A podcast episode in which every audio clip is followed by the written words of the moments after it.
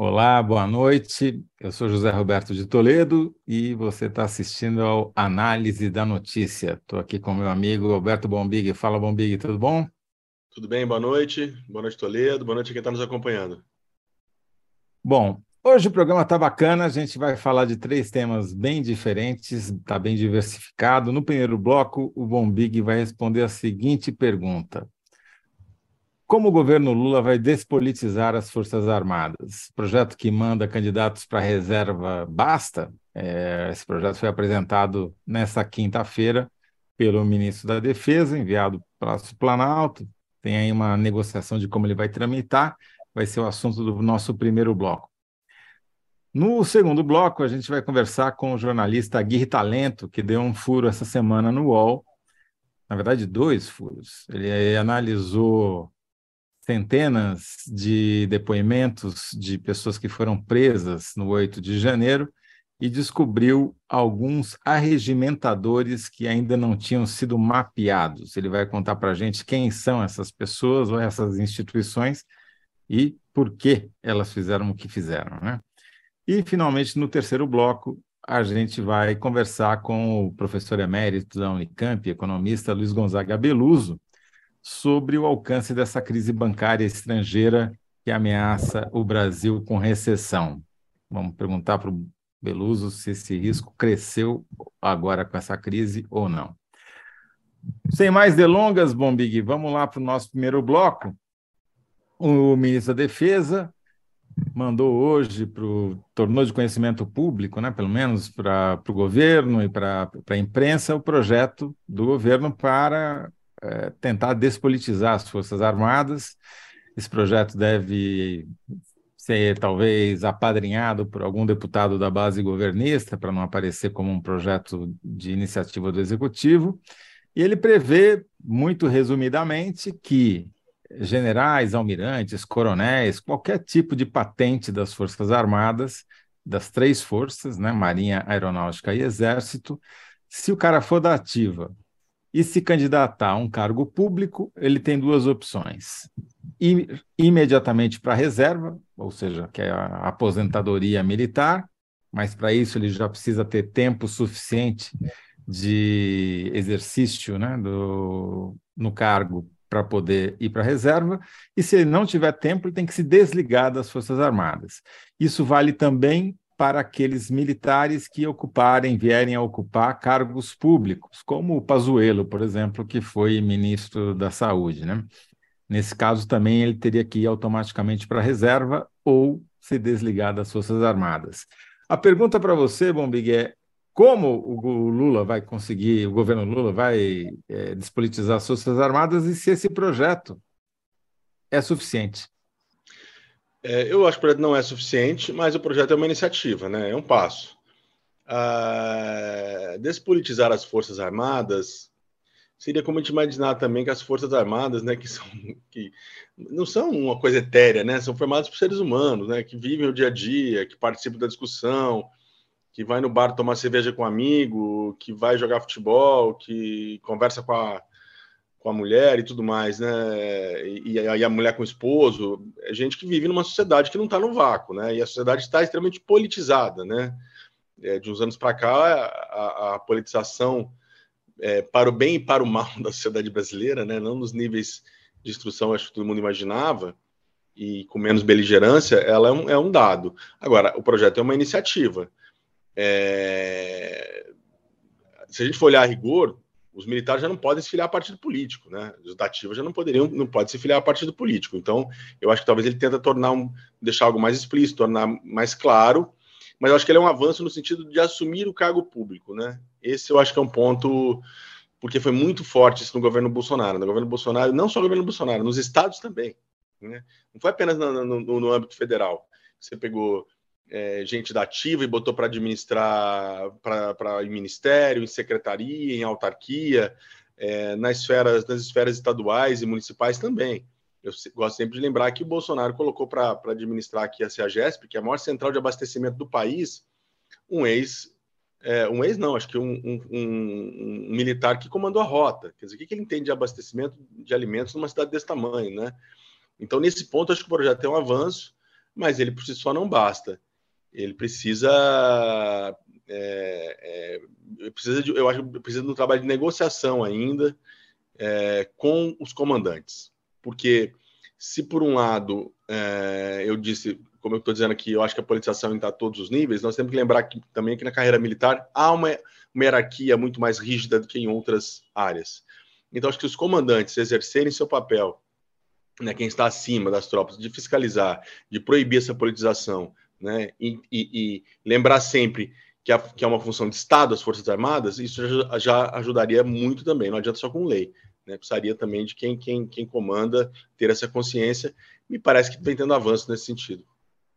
É, o ponto fundamental aí que você toca, Bombig, a meu ver, é que os militares, e não são os únicos, mas eles são notoriamente uma carreira que é privilegiada quando vai ser candidato, porque eles vão, disputam a eleição, se perderem, voltam para onde estavam, né? É, tem muito pouco a perder. A mesma coisa acontece com policiais e com pessoas do Ministério Público.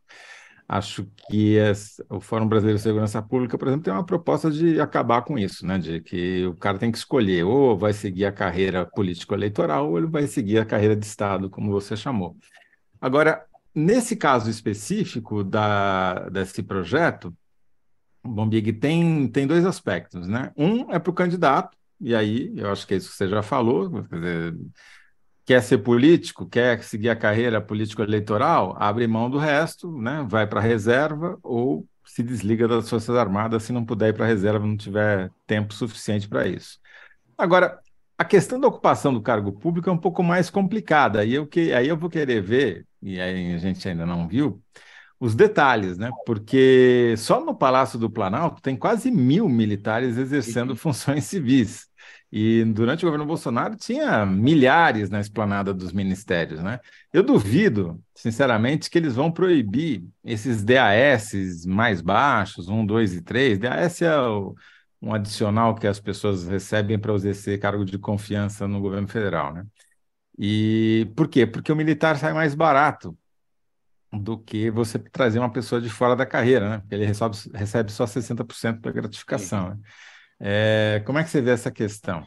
Eu acho questão politicamente muito complexa, até porque isso geraria muita revolta né, nas forças, porque é um complemento salarial, muitos vão ganhar mais quando aceitam esses cargos, é, vai, vai dar uma sensação de. Eu acho que assim, houve um grande corporativismo do Bolsonaro, houve, né? É, trouxe as forças para lado dele, botando um monte de gente lá, um monte de gente ganhando dinheiro, é, recebendo salário a mais, simplesmente porque era militar não, a gente não pode escolher a competência, né? Como você disse, em muitos casos o sujeito é competente, ele é trazido para esses cargos porque ele pode exercer a função, porque ele vai ser mais barato para o poder público, por vários outros motivos. Vedar isso, eu acho que aí você teria um, um problema sério com as forças. É, e isso não pode fazer, eu não sei se é possível fazer isso por lei, né? Teria que ter critério, né? O critério do, do, do executivo de nomear e o critério dos órgãos competentes de fiscalizar. Assim, eu me lembro que o levantamento de final, de, de, começo de mandato do Lula, dava mais de 2 mil cargos fora, do, fora da estrutura direta do executivo. Você pegar com a autarquia, o ministério, dava mais de 2 mil, 2 mil militares uhum. é, nomeados para essas funções, né? Então, neste momento que o Lula está tentando distensionar, né? Porque enquanto, ele, enquanto o Múcio apresenta esse projeto, nós também tivemos o vice-presidente Geraldo Alckmin, que ontem está se reunindo com os comandantes, está tentando abrir ali um canal de diálogo com as forças, né? lembrar do que aconteceu no 8, no 8 de janeiro, tentando distensionar esse ambiente. Simplesmente chegar e, e proibir, eu acho que é um problema. E, aliás, tem, tem no Congresso também, vou falar rapidinho sobre isso aqui agora, um projeto que muda o artigo 142, né, que acabaria com a GLO. É, que é uma questão sensível também, né? GLO, GLO, as operações de garantia da lei da ordem, Isso. quando um dos poderes da República chama o exército para cumprir funções que não são dele costumeiramente, como, por exemplo, intervir militarmente numa questão de segurança. Exato, eu acho que até do Carlos Aratini, deputado federal do PT aqui de São Paulo, se eu não estou enganado. É, e isso é parece um ponto sensível para os militares, eles não aceitam isso, né? Então tem que ser uma negociação que, que, que eu acho que de alguma maneira, não vire a, a festa do caqui que estava no governo Bolsonaro, e foi começou no governo Temer, na verdade, e é ampliado no governo, no governo Bolsonaro, mas que também não seja ali uma coisa que, que, que, de alguma maneira, exclua a possibilidade dos militares poderem, de alguma maneira, se forem competentes, se forem técnicos, ajudar e participar da vida pública, né? É, e é bom lembrar que os militares ocupam cargos de confiança de, na carreira civil desde muitos anos, né? É. O levantamento que existe é desde o governo Fernando Henrique, desde então já tinha mais de 500 só no Palácio Planalto, então, e veio crescendo ao longo do tempo. Claro que no Bolsonaro explodiu, mas não é uma coisa só dele. Provavelmente esse projeto vai limitar a ministro, né, primeiro escalão, presidência de estatal, secretaria de Estado, alguma coisa assim, né, só para cargos realmente de grande visibilidade que poderiam render algum capital político para o. Se é que passa no Congresso. Agora, né? Se é que passa sobre a tramitação. Então, é isso que eu ia te perguntar. Você acha que a tramitação, essa ideia deles de colocar aí um pai do legislativo, um padrasto do legislativo para apadrinhar o projeto, vai facilitar a tramitação ou como diria Arthur Lira, o governo não tem votos nem para aprovar projeto que requer maioria simples. mais com Arthur Lira, viu? E eu um congresso de maioria conservadora ainda também, né? Não, não consigo muito é, imaginar que isso vai ser um passeio, não. Acho que vai ser complicado, vai ser enrolado e, e vai sofrer alterações, né? Muito provavelmente sofrer alterações. Se alguma coisa avançar, avançou. Mas me parece aquelas boas não boas, né? Mas aquela. Tivemos uma ideia genial no início do nosso governo e lá na frente você vai ver que não vira nada. Estou tentando lembrar de um projeto que o Moro, né? Que era do Moro, né? O Moro também, quando, quando assumiu o ministério, jogou alguma coisa lá, avançou, chegou, parou, nunca mais, nem lembro onde está aquele grande projeto que era. que me fugiu. Morreu. Era, Morreu, né? Era projeto de segurança. Morreu, é, né? de, tinha descriminalizar os os policiais que matassem gente em serviço. Isso, exatamente. Era um pacote horroroso. Coisa... de licitude, é. Exato. As coisas é. são difíceis de passar. É, mas é a iniciativa do governo, né? Eu acho mais fácil desmilitarizar hoje na conversa e na negociação. E ele tem a caneta na mão, né? É só não nomear também, é só demitir, do é. que simplesmente abaixar um, um termo ali que vede participação e proíba e acho mais difícil. É, eu, eu torço para que esse projeto passe, porque se diminuir, tirar 100 generais do quadro de generais, a economia para o Brasil é brutal, porque eles vão embora, mas deixam as filhas, as esposas como pensionistas, e por anos, décadas, custa bilhões de reais para o Brasil isso daí. Mas já estamos nos encaminhando aqui para o encerramento desse primeiro bloco, Bambig, mas eu queria antes fazer uma última pergunta, que é hoje teve posse do novo presidente do Superior Tribunal Militar e ele falou uma frase que é importante depois do, outro de, do 8 de janeiro do governo de quatro anos de governo militar que nós tivemos com Bolsonaro. Ele falou que o, as Forças Armadas não são um poder, muito menos um poder moderador, diferentemente do que boa parte dos seus colegas de farda interpreta o artigo 142. Você acha que isso daí também já faz parte dessa negociação de bastidores? Acho que sim, e acho até que é para poder, inclusive, porque o, o, o, projeto do Zaratini toca nesse ponto do, 14, do, do artigo 142, né? Uhum. Tentando deixar isso mais claro na Constituição. Acho que é até uma maneira de dizer: olha, não vamos levar isso adiante, não. A gente já entende que, que isso não é assim, já mudou não é mais aquele pessoal que está aqui, não vamos mais de esticar a corda nesse sentido. Se vai ser suficiente ou não, precisamos esperar o é. projeto chegar lá. Mas é uma sinalização, uma, uma sinalização interessante. O... Eu tenho a impressão que esse projeto do 142 vai ser o bode na sala que eles vão usar para tentar aprovar o outro projeto, que é o que realmente interessa. Né? Ah, não, gente... Então tá bom, a gente tira o 142 aqui, fica só o outro e tudo bem, né? É isso aí. Bom, Big, enquanto você vai pensando na síntese, só te lembrando da pergunta, como o governo Lula vai despolitizar Forças Armadas, projeto que manda candidatos para reserva basta, você vai, vai contando os caracteres, eu vou ler algumas respostas que chegaram para a gente aqui no nosso chat das pessoas que estão nos assistindo. Danilo Sotero Rogério, nosso colunista, veio com a seguinte resposta: não vai, ou seja, não vai despolitizar. O episódio da Marinha, em que o oficial decide não participar da troca de comando e não sofre nenhuma punição, é a prova. Pelo menos eles parecem ter ficado um, com um pouco menos de vontade. A Margarida Von Schwank também, nossa contomás, uh, é, parceira aqui, diz: fazer reforma na formação dos militares e criminalização dos generais responsáveis pelo 8 de janeiro. Tiago Araújo, necessita modificar desde a formação para diminuir essa ideologia dentro das Forças Armadas. Fernando Henrique, essa bagunça tem que acabar. É, Pedro Mendes, não basta. Esses militares só leem Olavo de Carvalho no Colégio Militar. Bom, aí a gente já. A produção vai escolher uma das frases aqui para fazer, para concorrer com a sua. Qual que é a sua síntese, Bombig? A minha vou na linha do, um pouco do que disse aqui quem está nos acompanhando, que é, não basta, mas é, é um primeiro passo. Um projeto do governo não basta para despolitizar Forças Armadas, mas é um primeiro passo, ou mas é um avanço, né? É um avanço, mas é um avanço. Tá bom. Vamos ver o que, que a Larissa Maurício escolheu para concorrer contra você aqui, para a gente já anunciar a nossa enquete, as pessoas já poderem ir lá votar. A Larissa começou a escrever e parou no meio, me deixou vendido aqui, Larissa. Depois você me conta o que, que você escolheu, tá?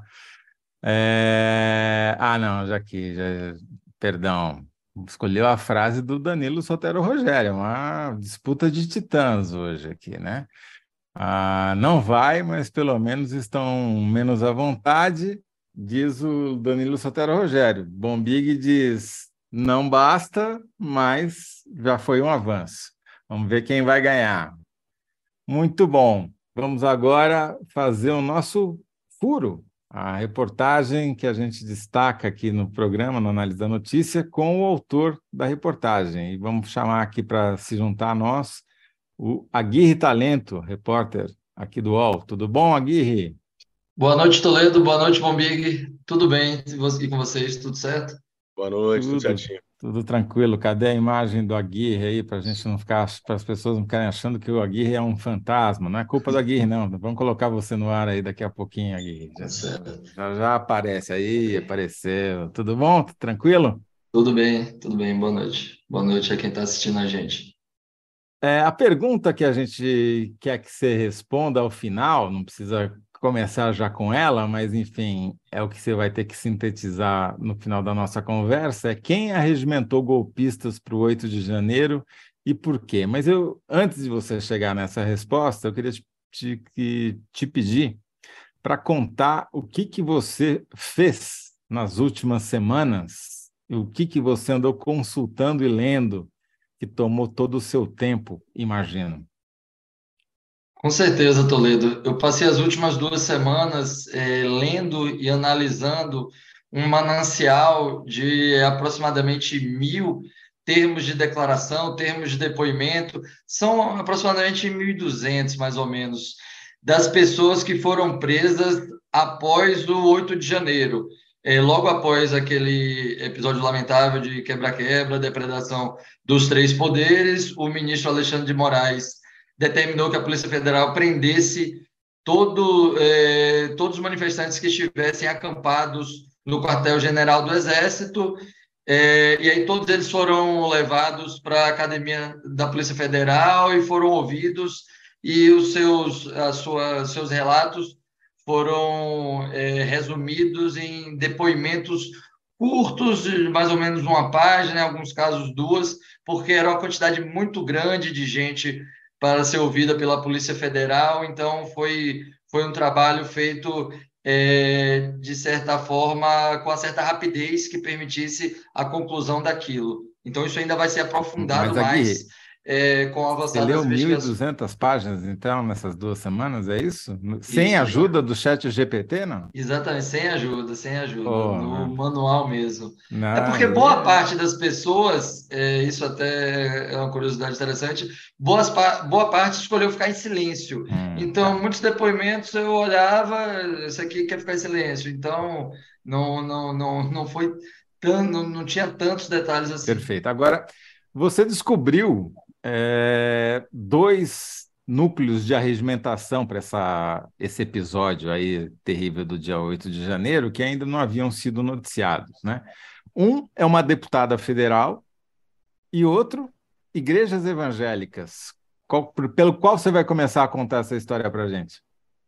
Podemos começar pelas igrejas, que foi a, é, a matéria de ontem.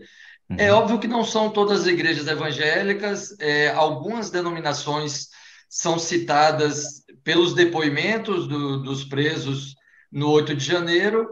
É, isso é um, é um elemento importante porque é a primeira vez que aparece uma conexão direta de igrejas evangélicas com a organização de ônibus, de caravanas, de excursões de diversos estados do país para Brasília para participar justamente de um ato antidemocrático é, que tinha o objetivo de protestar contra a posse, contra a posse não que a posse já havia passado, mas contra o presidente é, Luiz Inácio Lula da Silva e que acabou resultando naquele quebra-quebra generalizado. Então, essas igrejas evangélicas, de acordo com os depoimentos das pessoas que viajaram, teriam organizado e financiado ônibus e caravanas para que essas pessoas viessem para Brasília de alguns locais. A gente identificou de Sinop, a gente identificou também do Pará, a gente identificou de Minas Gerais. Então, é um, é um hum. universo grande. E que tipo de denominação você pode identificar para a gente, contar alguns exemplos? Tem citações é, no, em um dos depoimentos à Igreja Presbiteriana é, Renovada de Sinop, há uma citação também à Igreja Assembleia de Deus é, do Pará. Então, há, mas é, muitos, muitos dos depoimentos são feitos de forma muito superficial, resumida, ou essas pessoas não quiseram dar detalhes. Então, tem um depoimento que fala só foi uma, uma excursão de uma igreja evangélica, sem dar detalhes. É, em outro, ele, um, um depoente fala que foi arregimentado por um pastor, mas não diz qual é esse pastor. A gente também identificou um pastor é, de uma igreja batista de Alagoas, mais ou menos esses, essas três denominações. E, e aí. Desculpa, vai lá, Bombinho, vai lá. Não, por favor. Não, eu perguntar se tem algum indício de financiamento das igrejas, se aparece nos depoimentos. Você fala excursão organizada tal. É, dá para a gente supor que a excursão organizada era ônibus gratuito? Isso, são ônibus gratuitos, porque a pergunta que os investigadores fazem é exatamente quem foi que financiou sua viagem, como é que você veio para Brasília, e aí é, alguns deles responderam que quem organizou, quem bancou isso, foram essas igrejas. É claro que, num segundo momento, é, a Polícia Federal vai buscar provas desse financiamento, eles apreenderam os celulares justamente para tentar identificar quem foram os financiadores, os organizadores e buscar o fluxo desse dinheiro, o caminho do dinheiro. E eles podem ser implicados criminalmente, se, se chegar nessa ponta de comprovar isso. Sim, com certeza. Principalmente porque a principal ponta da investigação vai ser a dos financiadores é o, é, é, é, o elemento que o, a Polícia Federal está mais buscando, são os organizadores e financiadores que levaram tanta gente para Brasília no dia 8 de janeiro. Bom, e é claro, como você disse, que a Polícia Federal vai ter que confirmar tudo isso, né? Porque senão o cara pode dizer: ah, não, foi o diretório municipal do partido XYZ que me mandou para cá só para sacanear o partido do, ele, do qual ele não gosta, o pastor que ele não vai com a cara, tal, né? Agora, é, você, o que, que você sentiu nesse caso dessas pessoas que foram arregimentadas por igrejas ou pastores evangélicos, denominações religiosas, tinha alguma coisa em comum no perfil delas, geográfico, socioeconômico, demográfico, ou era muito variado? Toledo, geralmente é, essas pessoas nesses depoimentos que eu li são pessoas é, mais de baixa renda é, e que viajaram para Brasília justamente por ter uma oportunidade de ir gratuitamente. Que essas, essas pessoas dão a entender nos depoimentos que a, o, o atrativo de terem participado dessa, dessas, dessas excursões, de terem embarcado nesses ônibus, foi justamente o fato de ter sido disponibilizado de graça. Entendi. E agora não foram só igrejas, né, Aguirre? Também aparentemente teve políticos envolvidos, né? Políticos eleitos. Exatamente. Essa informação que nós revelamos hoje é muito importante porque é a primeira vez que aparece é, um parlamentar, uma deputada federal que que é, tinha organizado, que foi acusada de organizar e de arregimentar pessoas para o, a manifestação do 8 de janeiro. É, em um depoimento que nós tivemos acesso, uma pessoa de Barra do Garças, é, Mato Grosso, a Gisela, disse que a deputada federal Coronel Fernanda, do PL de Mato Grosso, e outros dois candidatos que não se elegeram, é, é, foram os responsáveis por organizar a excursão na qual ela embarcou para é, chegar a Brasília com o objetivo de participar do 8 de janeiro. Então, essa informação é, se soma também a uma outra linha de investigação que já está em andamento de parlamentares que incitavam os atos antidemocráticos. Só que é a primeira vez que aparece é, um parlamentar suspeito de organizar essa, é, essa excursão, organizar um ônibus e levar gente para Brasília para participar do, do, da manifestação do 8 de janeiro. Vale frisar que a deputada negou, a deputada Corona Fernanda foi procurada é, pela reportagem e negou ter é, financiado essa excursão. Ela disse que participou de outras manifestações é, a favor do presidente Jair Bolsonaro, como o 7 de setembro de 2021, outros momentos de mobilização da militância bolsonarista, mas nesse caso específico do 8 de janeiro, ela disse que não se envolveu. Então, caberá agora aos investigadores é, analisar a, as declarações e as provas, eles também tiveram acesso ao telefone celular para saber se, se aquela informação procede, se realmente tem provas de que a, a deputada financiou essa, esse ônibus, essa excursão. Ou seja, Bom, se, se, se comprovar... a gente juntou aí agora os dois blocos, né? Coronel Fernanda Exatamente. E se essa investigação se confirmar, né, se a investigação confirmar a participação dela, fica numa situação muito complexa para a Câmara dos Deputados passar a mão na cabeça, né? Porque um dos alvos foi foi o, foi o prédio da Câmara, né? Foi, foi exatamente onde ela atua, foi exatamente onde, quebraram tudo, né? Aí vai ser, acho que seria vergonhoso para, essa legislatura é, seja o Arthur Lira, se for nos próximos dois anos, ou um outro presidente, isso não ser levado adiante. Né? Vamos ver o que dá a investigação, como você disse, ela está negando, mas é um absurdo alguém que que está lá para defender a democracia financiar uma, ajudar a financiar uma democrática, né? Assustador. Ela, inclusive, visitou os presos nas últimas semanas, ela teve é, uma participação de certa forma, ativa nesse assunto. É, vale lembrar que ela é deputada federal eleita em primeiro mandato, ela não era deputada federal é, no ano passado, ela foi empossada nesse ano, é, ela é policial militar lá de Mato Grosso e se elegeu justamente com esse, com esse é, discurso alinhado ao presidente Jair Bolsonaro. É, um é, claro que, exemplo que foi, de uso foi, da patente para fins eleitorais. Ele vai dizer que foi crime cometido antes do exercício do mandato, né? já tem uma linha de defesa. É, é verdade. Aliás, vai ser a mesma linha de defesa do André Fernandes, de outros deputados eleitos em primeiro mandato que fizeram incitação, né? recomendaram que as pessoas fossem lá tal. Mas, é, enfim, Antes da gente ir para a nossa enquete, infelizmente a gente já está esgotando o nosso tempo aqui, Aguirre, aí eu vou lembrar para você que você vai ter que fazer uma síntese em 85, 75 caracteres para a gente aí, vai teu título qual vai ser? E a pergunta é, quem regimentou golpistas para 8 de janeiro e por quê? Vou ler aqui alguns comentários de pessoas que estão nos assistindo. O Antônio Araújo diz: militares e pastores a serviço de pilantras. Esse é o meu país. Militares fiquem nos seus quartéis, religiosos fiquem em suas igrejas. Tudo isso para o bem da nossa pátria. É, Jader Antônio.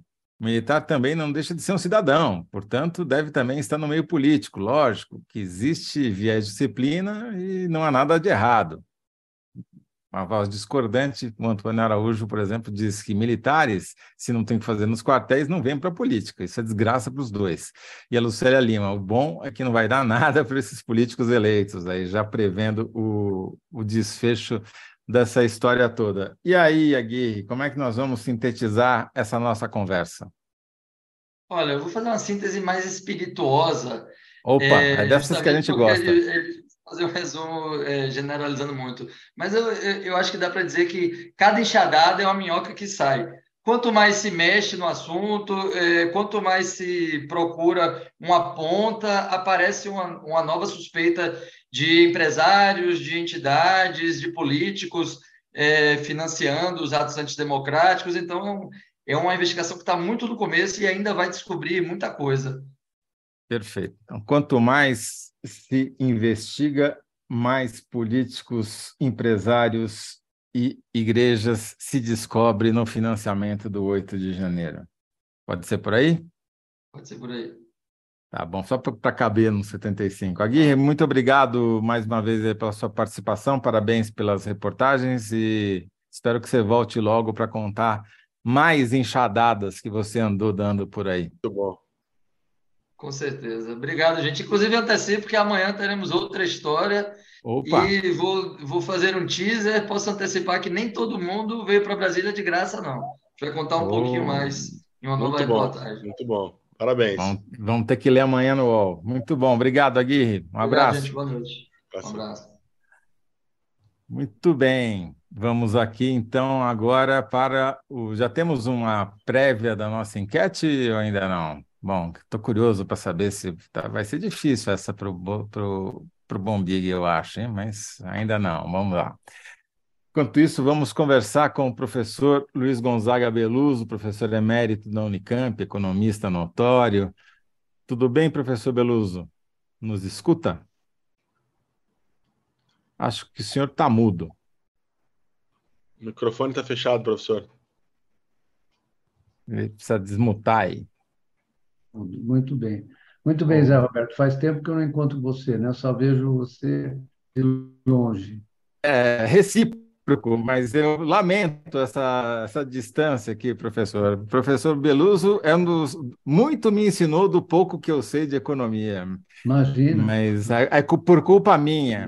É, professor, a gente pediu para o senhor estar aqui hoje, é, não só para falar do Palmeiras, não, Palmeiras dessa vez não. Vamos falar sobre economia que, que Palmeiras está muito vencedor. Eu sou corintiano, acho que não é bom a gente falar sobre Palmeiras hoje, não. É, a gente queria falar um pouquinho, professor, sobre essa crise bancária estrangeira importada que começou nos Estados Unidos, já chegou na Suíça, e que a pergunta que eu faço para o senhor, que a gente vai tentar responder ao final é se ela aumenta o risco de que haja uma recessão no Brasil, né? Mas antes da gente chegar nesse final, queria que o senhor primeiro fizesse uma avaliação, explicasse aí as origens dessa, dessa crise, se o senhor está preocupado com ela ou se acha que é uma coisa mais localizada. É, Toledo, na verdade, nós sempre devemos nos preocupar com as crises financeiras, porque quando ela eclode, nós não temos muita clareza a respeito da extensão dela ainda que a gente saiba que há uma conexão, interconexão muito grande entre os sistemas monetários financeiros é, a partir, digamos, desde do, do, da construção da histórica do, do, da economia capitalista, né? Eu estava, não gosto de fazer esse tipo de, mas é importante a gente dizer que em 1624 você teve a crise das tulipas, né? Uhum. A tulipomania na Holanda, né? Em que as pessoas se entusiasmaram com o preço das tulipas que subia assim inexoravelmente até, é, na verdade, despencar, mas tudo financiado a crédito, né? As pessoas ficaram entusiasmadas e parece é muito parecida com as criptomoedas, viu? Uhum. As pessoas aplicam em criptomoedas, inclusive os pobres jogadores do Palmeiras, que aplicaram dinheiro em criptomoedas, e se deram mal. E o, e o... Ele deu um jeito de colocar o Palmeiras, Palmeiras. na economia. Eu sabia botou que você ia botou bigode e Scarpa na conversa. Eu fiquei chateado por isso, porque é falta de informação, né? ingenuidade e tal. Todo mundo já sabia que tinha ocorrido aquela crise da FTX, é, lá nos Estados Unidos, né? Aliás, crises, essas crises com criptomoedas estão se reproduzindo, mas eu queria só lembrar o seguinte, que essa, as crises financeiras elas se repetem e elas são iguais a despeito de diferentes. No que elas são iguais? Que, na verdade, no, no, no âmago da crise, os processos são os mesmos. Né? o, alguns uh, sábios da economia falaram muito da importância do sistema de crédito né? e de avaliação da riqueza no capitalismo. Eles são indispensáveis. Você não pode pensar é, no avanço da economia capitalista, no investimento produtivo, ou mesmo no improdutivo, que, que na verdade hoje predomina, sem o sistema de crédito, sem que os bancos avancem ah, na, na verdade, o que um sábio da economia chamou de riqueza potencial. Por que, que é riqueza potencial? Porque você cria o crédito na, na, na, com o propósito de encarná-lo em algum ativo que lhe renda mais do que você é, usou, né? que te dê um, um uhum. excedente uhum. quando você realiza o valor desse, desse ativo. Se é um ativo financeiro, um ativo produtivo, claro, se é uma fábrica, você vai esperar que ela dê um rendimento que permita que você pague a dívida e, ao mesmo tempo, é, gere um, um lucro, não é? Então, por isso que se chama riqueza potencial. Então, em todos esses episódios é, em que ocorreu, é, digamos, uma exacerbação no, no abastecimento de crédito, né? você acaba, eh, se a regulação não é bem concebida, você acaba tendo eh, problemas de realização do valor dos ativos criados. Né? Quando você cria o crédito, você cria, na verdade, títulos de dívida. E esses títulos de dívida são avaliados no mercado. Estou falando disso porque, no caso do, do Banco Silicon Americano, Valley. Né, eles é, é, em um determinado momento de grande expansão dos seus negócios, eles também adquiriram muitos títulos é, públicos do governo americano, além de outros títulos é, hipotecários, etc. Então, o que ocorre é uma coisa um pouco traiçoeira, porque nesse momento que eles fizeram isso, nós estamos, ah, digamos, com o rescaldo da intervenção do Banco Central na crise de 2007-2008. Então, as taxas de juros ficaram muito baixas, porque uhum. os bancos é, injetaram liquidez ou proveram liquidez para o sistema como um todo. Não é? Então, vamos nos lembrar que na crise de 2007 e 2008, o risco sistêmico era absoluto, ainda que os gestores, como o nosso Bernanke, que depois escreveu um livro chamado Apagando o Incêndio, e ele conta honestamente, dizendo: olha, nós não tínhamos percebido é, a gravidade da situação, as conexões do Lehman Brothers com outros bancos. Eu não sei se vocês assistiram aquele filme The Big Short, acho que assistiram, uhum. Né? Eu recomendo. Se não assistiram, assistam. Assistam agora, The Big Short, isso. Então, é um filme muito interessante, né? porque mostra essas incertezas na decisão e, na verdade, isso culmina com um processo de venda e ele apostou na. Ele ficou short, ou seja, ele ficou é, vendido, vendido. Né? Uhum. E ganhou dinheiro ficando vendido. Mas, enfim, essa é a forma como os mercados funcionam. Dessa então, vez. Diga, é, o, Não, só ia dizer que dessa vez parece que eles aprenderam ou estão um pouco mais prevenidos, né? Embora não tenham feito a lição de casa de regulamentar o sistema bancário deles, eles intervieram agora. Perfeita, né? muito rapidamente, né? Ainda que Exato. a Janet Yellen tenha dito, não, não é nada, é simplesmente um banco, só que não é assim. Todo mundo sabe que, na verdade, esses bancos têm, têm relações de apropriação dos ativos de um pelos outros, né? a formação dos seus, do, dos seus uh, ativos e passivos, né? É, tem problemas de interconexão. Né? Eu sempre, o Keynes dizia o seguinte, que o banqueiro, em geral, ele acha que é o depósito que cria o crédito, que cria eh, o, o, o crédito, é o depósito que cria o, o fornecimento do crédito.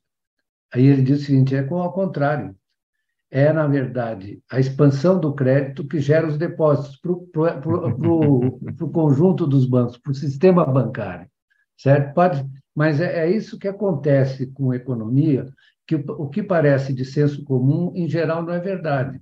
É o contrário. É o contrário. é, é o contrário. Então... Agora, e isso que o senhor acabou de falar é, é uma absoluta verdade que está sendo provada pelos fatos, né? Porque hoje o, tem um outro branco, né? O First National, que também estava em situação periclitante, e os próprios bancos se uniram para injetar lá, se não me engano, 30 bilhões de dólares para tirar eles do corner, né?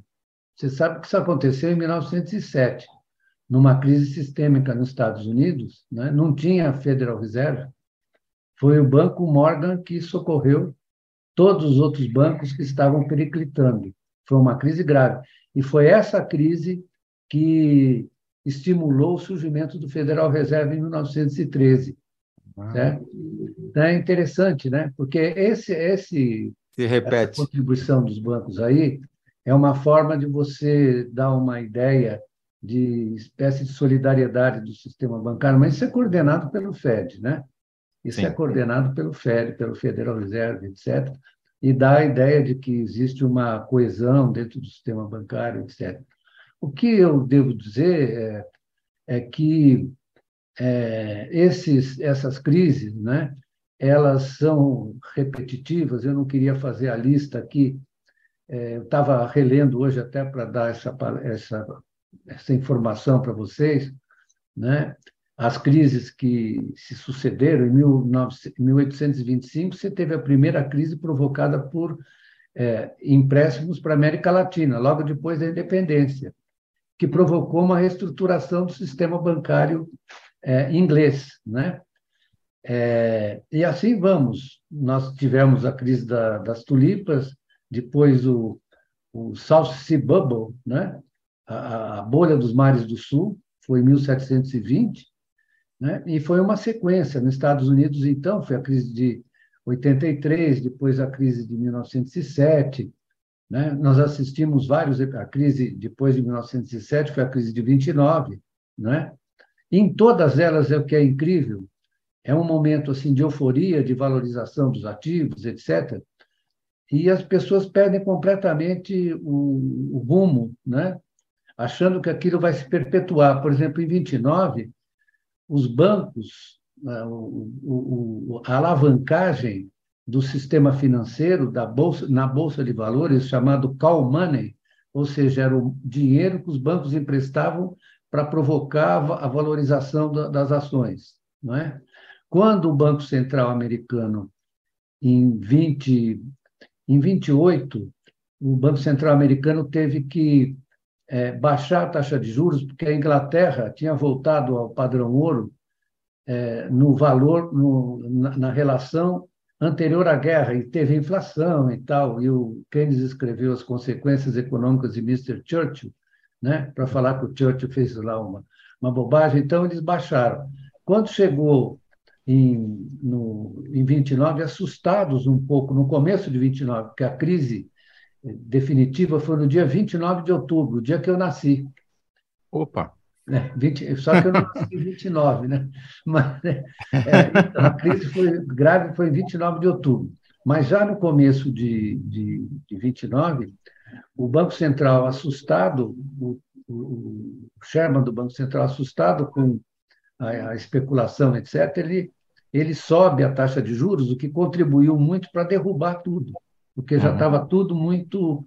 É... Quando as pessoas falam em especular, eu fico assim, é um pouco aturdido, porque o, a avaliação da riqueza nesse sistema monetário financeiro capitalista, ela é especulativa, porque ela está sempre olhando para frente, né? Uhum. Sempre olhando para frente. E esse particular, né, e tem uma taxa que faz a avaliação desse olhar para frente, né? que é a chamada taxa de juros. É a relação entre o presente e o futuro. Está né? Tá sempre voltada para o futuro.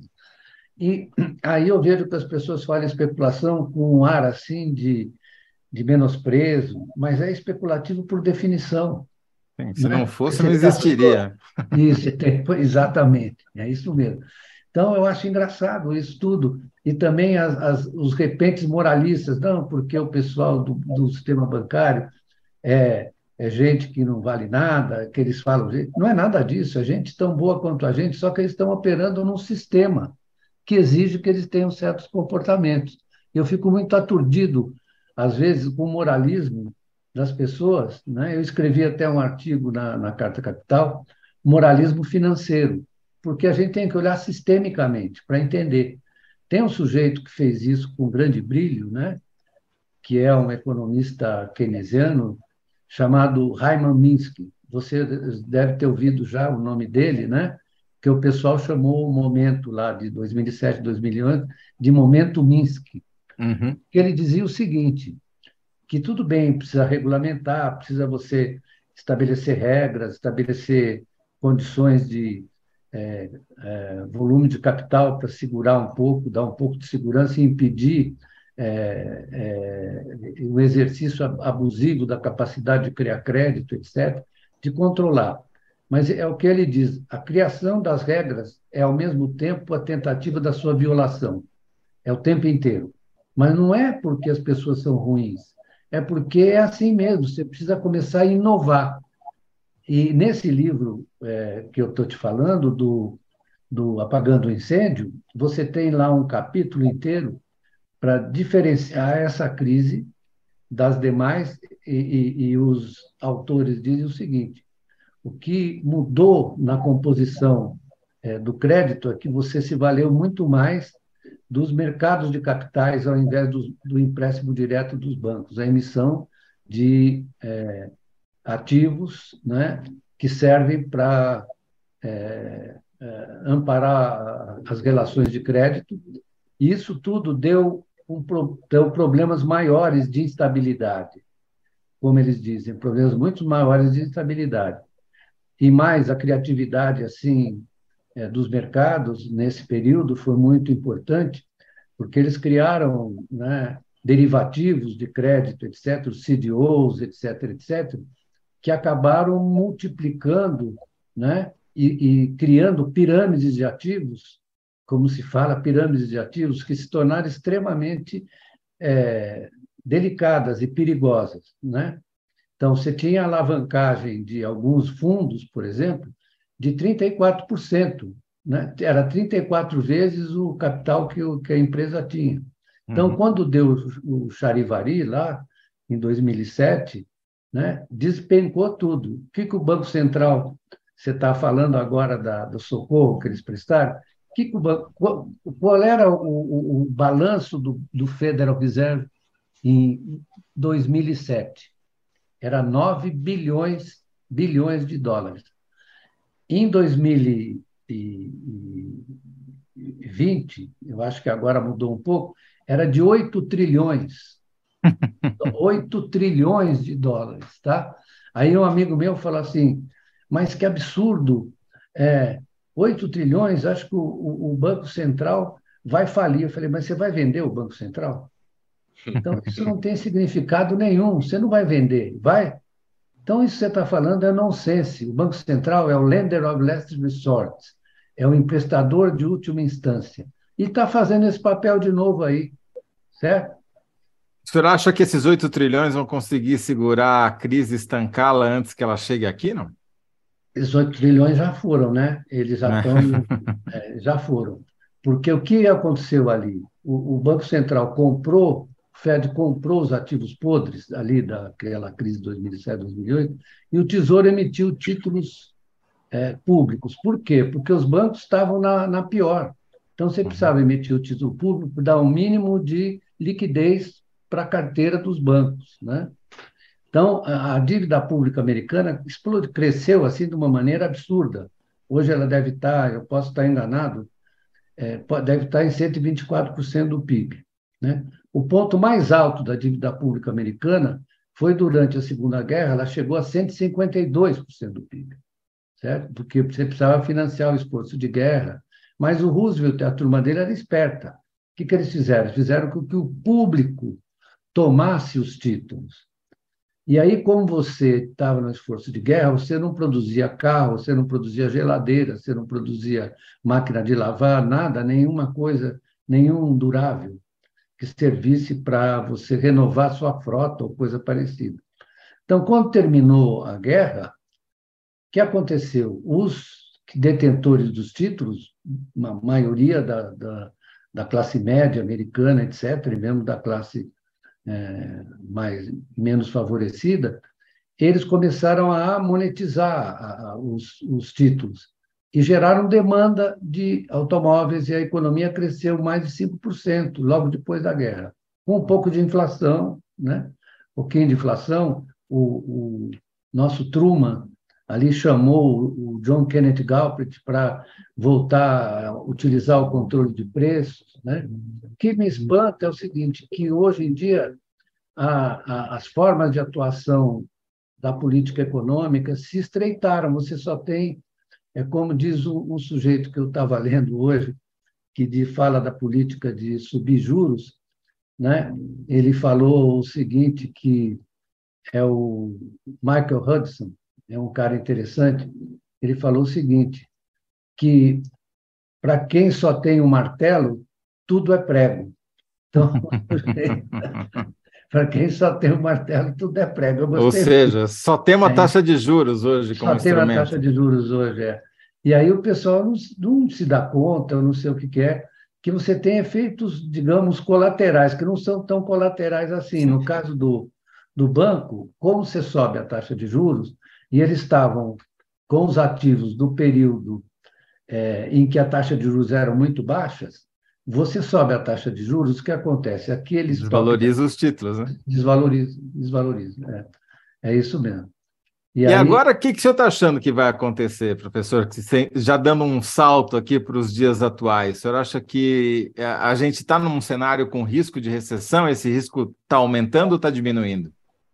Eu acho que, na verdade, nós estamos com risco de recessão, sim, por conta, inclusive, da, de uma retração do crédito que você teve aqui no Brasil. Estou falando aqui no Brasil, você tem uhum. é, uma situação é, digamos, delicada em relação à oferta de crédito. Eu tenho conversado com muitos dos meus amigos que estão no, nos bancos, no mercado financeiro, e eles todos estão, os que têm assim mais responsabilidade, têm dito que estão preocupados com a ocorrência de uma crise de crédito. Isso pode é, realmente agravar a recessão. O Banco Central nesse caso, teria que operar olhando para os bancos americanos, porque eles compram carteiras, eles fazem isso para dar liquidez para os bancos e, e incentivá-los a compram carteiras com, como garantia, com garantia tudo. Mas eu acho que eles teriam que fazer, que o Banco Central do Brasil teria que fazer isso, né? E parar de imaginar que o que que isso vai causar inflação para uma economia que está desfalecendo. Né? A economia está desfalecendo. Não é fácil, viu, Toledo, Zé Roberto, porque a, as convenções e as convicções de, digamos, do, da grande maioria que compõem os funcionários do mercado, né? Eles são muito iguais, eles pensam sempre, na verdade, isso é natural. Não é um problema também de eles serem maus, nada disso. É que eles formam essas, essas ideias, e isso tem muita importância. Em geral, as pessoas acham que é, a concepção que você tem das coisas não tem importância, importa muito, porque você constrói determinadas hipóteses que acabam conduzindo a determinadas decisões, né? Então, a gente precisa ser um pouco hegeliano, né? que o Hegel achava que, na verdade, é, a, a, realidade era construída pelo conceito, né? Sim. Não vou exagerar nisso porque não é o caso. Mas é, queria até trazer o Bombig também para a conversa, mas a minha pergunta para o senhor é: essa crise aumentou esse risco de recessão que o senhor disse que já existe? A, a chance de a economia brasileira desfalecer, que eu gostei do verbo que o senhor usou, ah, eu acho está maior? Já então, o Bom Big quer perguntar, eu estou às ordens. Eu vou perguntar justamente isso para você. Você deu uma aula aí citando desde lá da, da crise das tulipas, passou por, por vários outros episódios, e eu fiquei com essa sensação, quero fazer uma pergunta para o professor mesmo, né? É, menos para o economista, mais para o professor. É, hoje, né, na, na, contemporaneidade, nós estamos mais suscetíveis a uma coisa que é um espirro que acontece lá num outro país, na China, nos Estados Unidos, na Suíça, ou não? As economias estão mais protegidas? Essa sensação que, que nós temos de que tudo pode é, é, é, se desmanchar no ar de uma hora para outra em termos econômicos, ela é real ou não? Sempre foi assim, historicamente? É mais uma crise que nós vamos enfrentar, vamos esperar? Não, eu diria que nós tivemos um período, né, no pós-guerra, sobretudo, em que houve uma maior é, contenção das crises, e até porque você tinha o sistema de Bretton Woods, em que você tinha um certo controle sobre os movimentos de capitais, etc., ainda que não fosse o controle que o Keynes desejaria, porque ele queria proibir o movimento de capitais entre os países, por causa da experiência dele dos anos 20, em que ele viu claramente que era muito assimétrico o, o, o movimento de capitais, que eles, em geral, as pessoas diziam, não, eles vão sair dos países mais ricos por mais pobres, do, não era assim, saía, na verdade, dos mais pobres por mais ricos. Né? Era o contrário, o movimento de capitais buscando. Por quê? Porque você tem o problema da moeda reserva. Então, a moeda reserva, que depois da guerra virou dólar, antes da guerra era, eram duas moedas, era a libra e o dólar, depois se transformou no, no dólar só no pós-guerra, né? E isso foi feito no momento em que a, o, o artigo 4 do Fundo Monetário Internacional permitia que você fizesse controle de capitais desde que sua economia estivesse sujeita a uma crise externa. Né? Depois isso foi sendo abrandado, foi, foi na verdade sendo praticamente é, é, destruído. Né? Você foi fazendo abertura, abertura de, da, da sua conta de capitais. Você fez abertura financeira. Né? Então, isso provocou uma, uma, uma maior integração entre as economias através do movimento financeiro. Né? Aí surgiram, já as pessoas pensam que os derivativos surgiram agora. Não, no, no, no, no início da, do, do, do século, você já tinha operação com derivativos, o Keynes já falou operações de mercados futuros, etc. Então, é, na verdade, por isso que eu digo que as estruturas são mais ou menos parecidas. O, o que aconteceu é com a liberalização financeira, você deixou as economias mais suscetíveis, sobretudo as economias ditas emergentes, que são mais suscetíveis à arbitragem entre câmbio e juros. Né? Você vê que quando é, sobe, né, teve essa crise agora externa, né? O que, que aconteceu com a taxa de câmbio no Brasil? Ela ela estava em 5,10, 5 não sei quanto, foi para 5,29. Certo? Por quê? Porque, na verdade, você está fazendo uma arbitragem entre os valores, entre aquilo que você considera realmente a moeda internacional e as moedas não conversíveis internacionais que sofrem sempre esses efeitos. É por isso que está todo mundo pensando o tempo inteiro em recompor esse sistema monetário financeiro. Né? Mais que isso, há uma conexão muito grande, isso é um estudo que foi feito até pelo, pelo FMI, há uma conexão muito grande entre, por exemplo, as bolsas de valores. Né? Quando uma tem um colapso lá fora, também você tem aqui dentro. Se você for observar a crise de 2007 2008, os bancos brasileiros, o sistema financeiro brasileiro, os bancos, as instituições financeiras, os fundos, não tinham nada a ver com o subprime, com aquele tipo de ativo que foi gerado na crise. Né? No entanto, o PIB caiu aqui 0,9 em 2009, você se lembra? Uhum. Caiu 0,9. Muito bem. Por que caiu? Caiu porque é uma crise de contágio. Porque né? isso é assim. Né? Uhum. E, e, na verdade, estão muito conectados os, os mercados. E isso se agravou, inclusive, com as novas formas digitais de comunicação, etc., etc. Uhum. Professor, infelizmente o nosso tempo está chegando ao fim e a gente tem uma mania aqui no programa de fazer uma síntese das nossas conversas, das nossas entrevistas.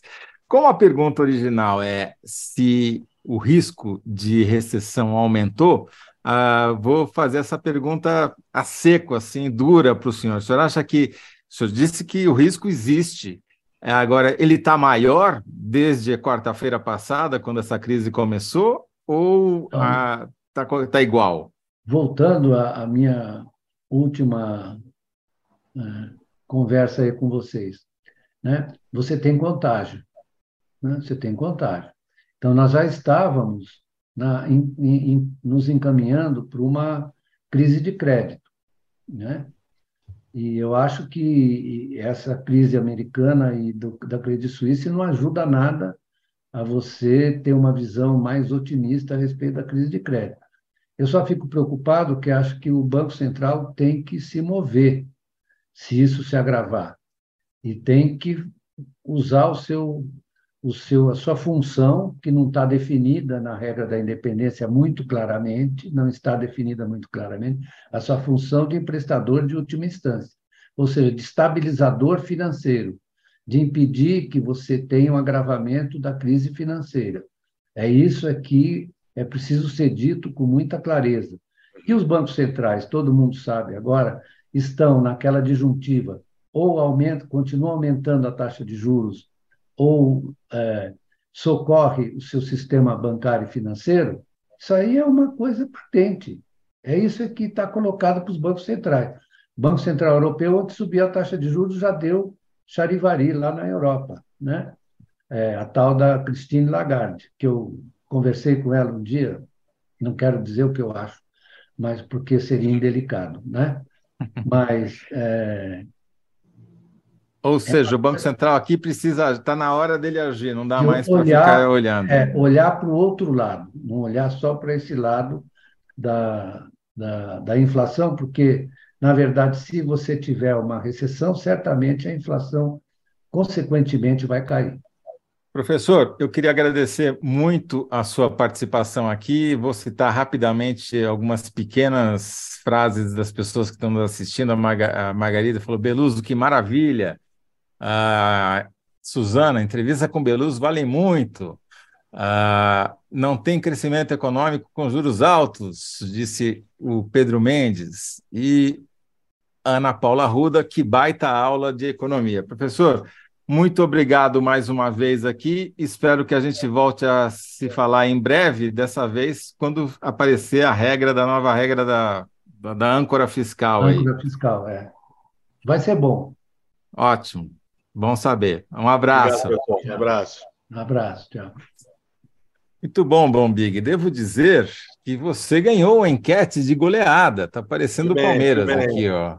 65 a 35 para o Bombig na nossa enquete de hoje. E assim encerramos aqui a, o nosso programa, Bombig. Eu queria, antes de fazer a síntese das sínteses aqui, agradecer muito a sua parceria aqui no Análise da Notícia por todos é, esses meses aí conosco, viu? Foi muito valiosa. Agradeço. Obrigado, Toledo. Foi um prazer, foi uma honra participar com você, com o Kennedy, com essa equipe maravilhosa.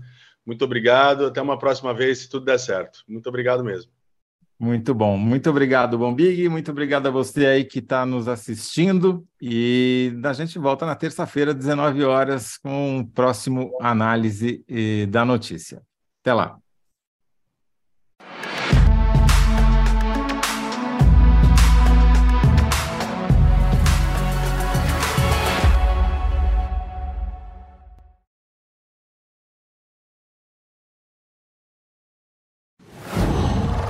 Qual